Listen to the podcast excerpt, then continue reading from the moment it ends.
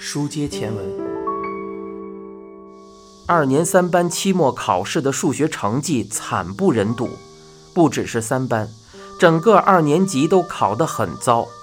食神觉得学生一年比一年懒得动脑子了。发还考卷后，食神宣布补考日期，所有的科目都定有分数底线，按照校规，不及格的学生无法升级。不过补考可以一补再补，因而很少有留级生。一听到补考，顿时响起一片抱怨声。食神对此早已司空见惯，并不当一回事。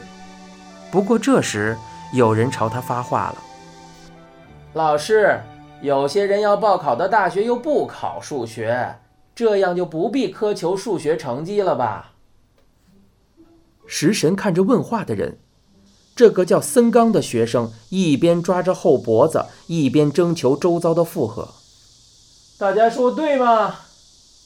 不是班主任的食神也知道，森刚个头虽小，却是班上的老大。他偷偷骑摩托车上学，已经被警方警告过好几次。食神问道：“森刚，你要报考哪样的大学？”要报考的话，我一定选那种大学。不过，目前我还不想读大学。等我上了三年级，说什么都不选修数学。我可不在乎数学成绩。老师要应付我们这种笨蛋也挺辛苦的。我们不如彼此，呃，怎么说呢？呃，像成年人那样来处理这件事。像成年人这种说法很滑稽。立刻引起哄堂大笑，食神也为之苦笑。他说道：“如果觉得我辛苦，这次补考就努力及格。考试内容只有微积分，简单的很。”森刚夸张的愤愤然，翘起二郎腿儿：“根本就是浪费时间。”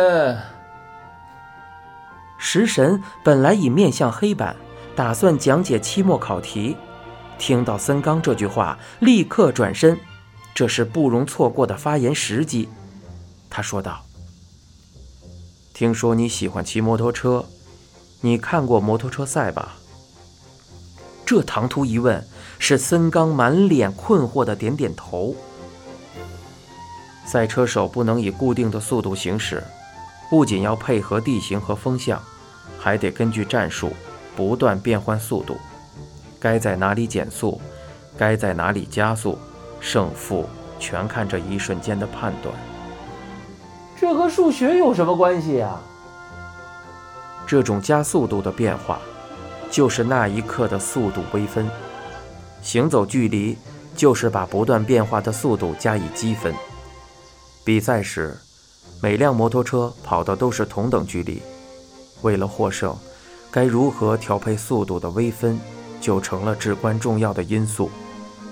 你还以为微积分毫无用处吗？也许是无法理解食神所言，森刚露出困惑的表情。赛车手才不会想这种事，管你什么微分积分，他们靠经验和直觉取胜。但是从旁协助比赛的专家并非如此，在哪里加速才会赢，他们需要反复模拟。推演战术，这就要用到微积分。不可否认，他们使用的计算机软件的确应用了微积分。既然这样，只要发明那种软件的人懂数学不就行了吗？但谁也不能保证你将来不会成为这种人。森刚夸张地向后仰身。我怎么可能变那种人？也可能是在座的某位同学。数学这门课就是为了这样的人而设的。在此，我要声明，我现在教你们的，只不过够你们站在数学这个世界的小小入口。如果不知道哪里是入口，自然无法进入。当然，讨厌数学的人可以不进去。我之所以要考试，只是想确认你们是否知道入口在哪里。食神说到一半时，环顾全班，为什么要学数学？每年都有学生问这个问题，每次他都说同样的话。这次是因为学生爱骑摩托车，所以拿赛车举例。去年，面对立志成为音乐家的学生，他谈的是音响工程学用到的数学知识。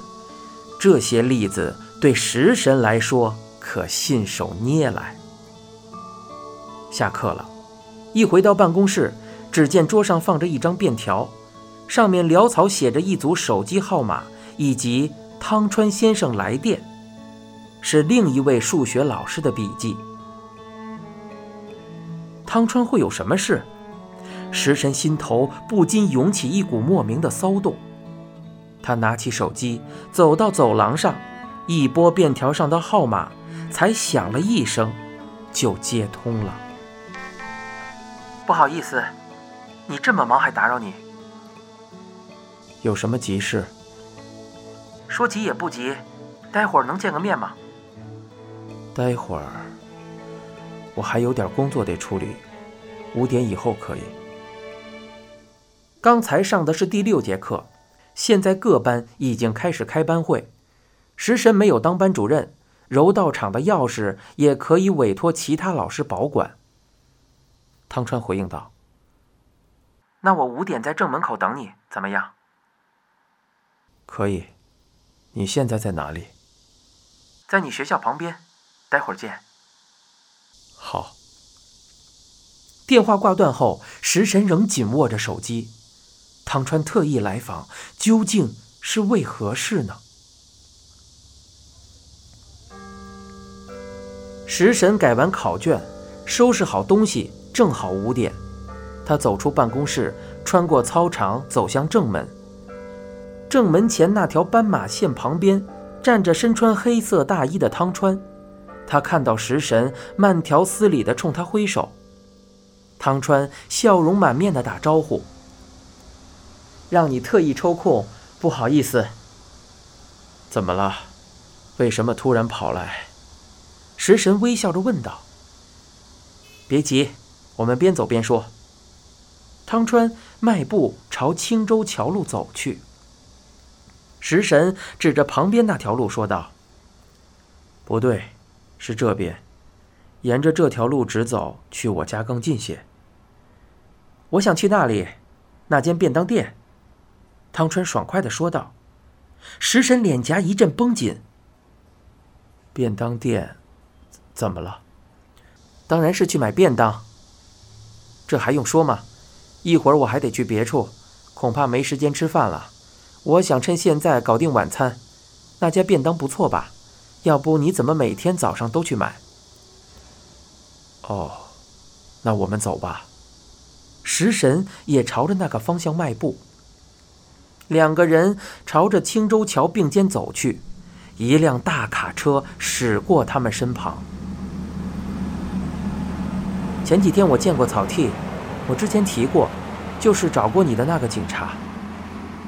汤川的话令食神心头一紧，不祥的感觉迎面而来。